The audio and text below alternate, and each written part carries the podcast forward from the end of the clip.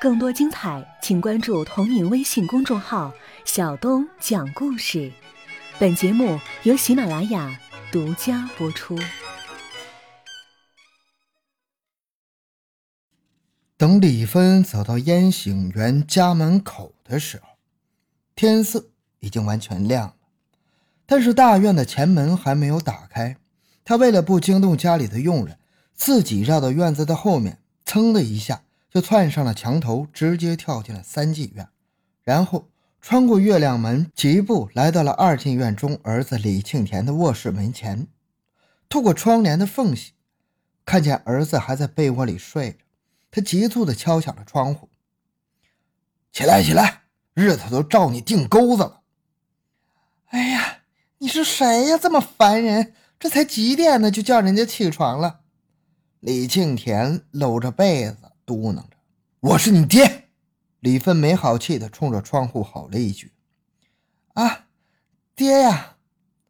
李庆田有些惧怕口气地说了半句话，赶紧下炕，脱了这布鞋，打开了门。他拨开门栓之后，眯缝起双眼，看见满脸怒气的父亲。爹，什么事儿啊？这么早就找我来了，你也不多睡一会儿。你给我安排的大事儿呗，一宿都没让你爹合眼呢。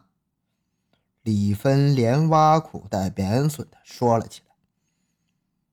我这刚把二少爷交到他爹娘的手里，这不就赶紧来见你这个大当家的来吗？啊，嗯，我我当啥家呀？李庆田伸着懒腰在装傻充愣。咱家里里外外不都是您当家吗？这个家我是能当得了啊，可人家老许家那个家我当不了啊。李芬拿白眼横了了儿子一眼，哼，可你当了人家的家，爹。您今天是咋的了？李庆田挠着头皮继续装傻，一宿没睡觉，困糊涂了吧？您还是赶紧回屋睡觉去吧。说着，他就伸出双手想推着父亲向旁边的卧室走去。可是李芬的两脚站得纹丝不动，他只是用冷峻的眼神看着儿子：“你小子到这份上，还跟我装傻充愣是不是？有奶娘！”大当家的，哎呀，我的亲爹呀，你可别拿你儿子找乐了。李庆田做出了一副哭鸡尿相的样子。就我这熊样，人家尤奶娘要我吗？我还大当家的呢，小当家也当不起啊。哼，你还小当家的呢？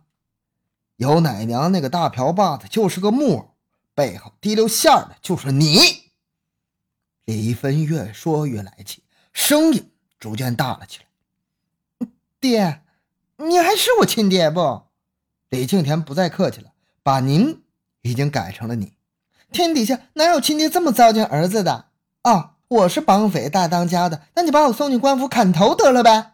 他捶胸顿足地喊着，眼眶里还闪出了泪花。你小子真是死鸭子嘴硬啊！李芬气得喊了起来。今天你是要死扛到底了，是吧？他一把拽住了儿子胳膊。那好，我成全你，咱爷儿俩看看到底是你硬还是我硬。他一边说着，一边把李庆田拉到了院子里的那棵大槐树下面，将儿子的两只胳膊背到了树干之上。他刚要找条绳子捆绑起来，李庆田甩掉了两只拖着的布鞋，光着脚丫就要往外跑，被李芬上前几步，便一把将他抓了回来。哼你要是心里没鬼，你跑啥呀？李芬狠狠地捏了儿子的右肩膀子一下，我让你再跑！随着李庆田嗷的一声惨叫，他的那只右胳膊已经脱臼了。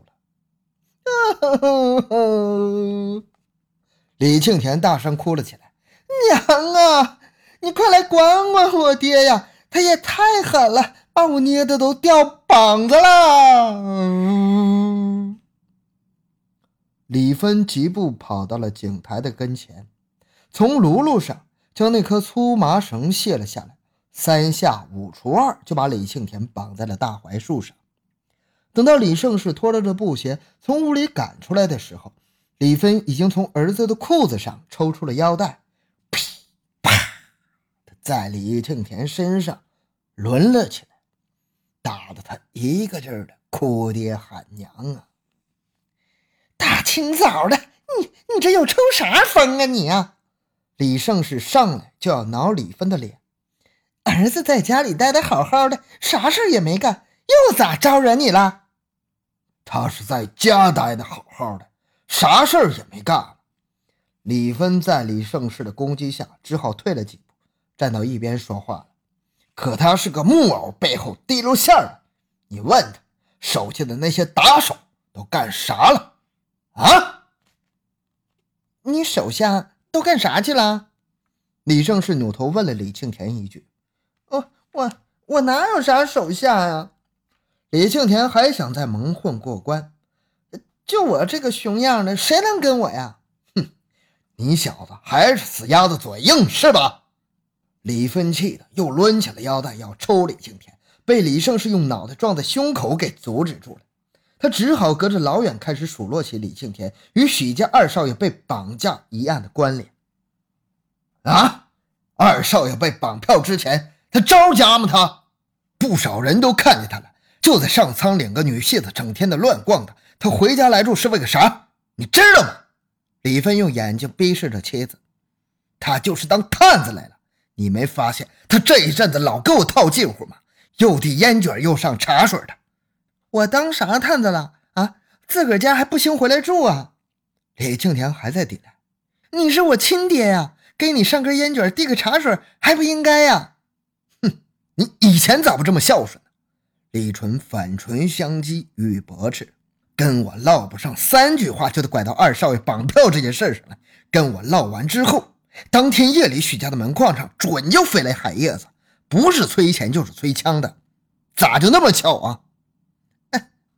天底下那碰巧的事不多了吗？李庆田的口气已经有些变软了，咋就不行让我碰上了呢？你还在这跟我犟是吧？李芬远远的指着儿子的鼻子尖说着：“那好，就算是我去天津卫之前的事都是让你碰巧给碰上了。那我昨天从天津卫押着杨江回来的事儿，可谁也不知道。”上苍就没有一个人知道，连许家大院我都让他们封了口。可是到了半夜，照样又飞来了海叶子呀！这蹲在青店洼的尤奶娘是咋知道的啊？李芬说到这儿，突然顿住了，他用锐利的眼神逼视着李庆田。这……那……李庆田被父亲逼问的一时间慌了神儿，我我哪知道他们咋知道的呀？你不知道，我可知道。李芬直接就挑明了：青店洼那个大瓢把子是个木偶，你就是他背后提溜线的。连许大爷都不知道我买回来的是哪国的枪，是啥牌子的，我就回来告诉你了。结果。海叶子上就写了英国马丁尼亨利式来福枪，你不是背后的大当家是啥？哼！明儿告你吧，这就是我给你下的套。李庆田一听到这话，可是彻底的憋气了，他不再与李芬争辩了。